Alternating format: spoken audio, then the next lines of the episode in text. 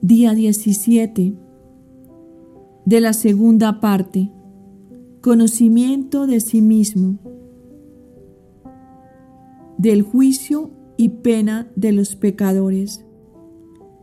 Imitación de Cristo, libro 1, capítulo 24. Mira el fin de todas las cosas y de qué suerte estarás delante de aquel juez justísimo, al cual no hay cosa encubierta, ni se amansa con dádivas, ni admite excusas, sino que juzgará justísimamente. Oh ignorante y miserable pecador, ¿qué responderás a Dios que sabe todas tus maldades tú que temes a veces el rostro de un hombre airado? ¿Por qué no te previenes para el día del juicio, cuando no habrá quien defienda ni ruegue por otro, sino que cada uno tendrá bastante que hacer por sí? A continuación leeremos del capítulo 16 del Evangelio de San Lucas los versículos 1 al 8.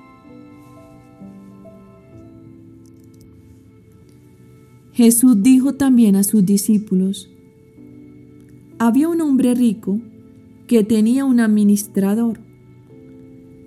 Le vinieron a decir que estaba malgastando sus bienes.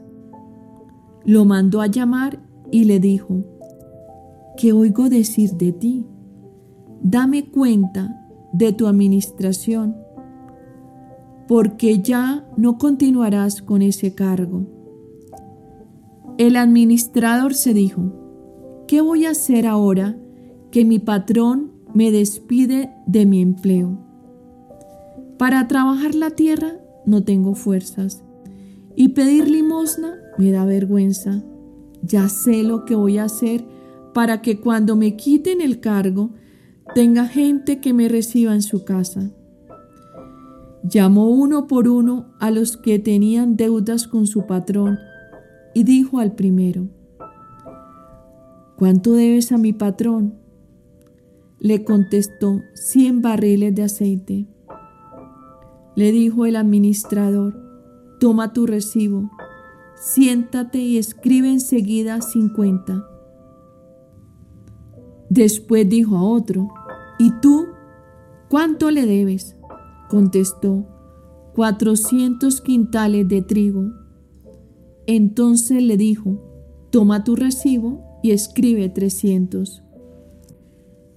El patrón admiró la manera tan inteligente de actuar de ese administrador que lo estafaba. Pues es cierto que los ciudadanos de este mundo sacan más provecho de sus relaciones sociales que los hijos de la luz. Palabra del Señor. Gloria a ti, Señor Jesús.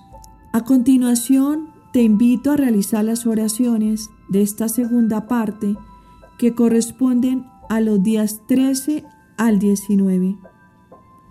Continuemos en el camino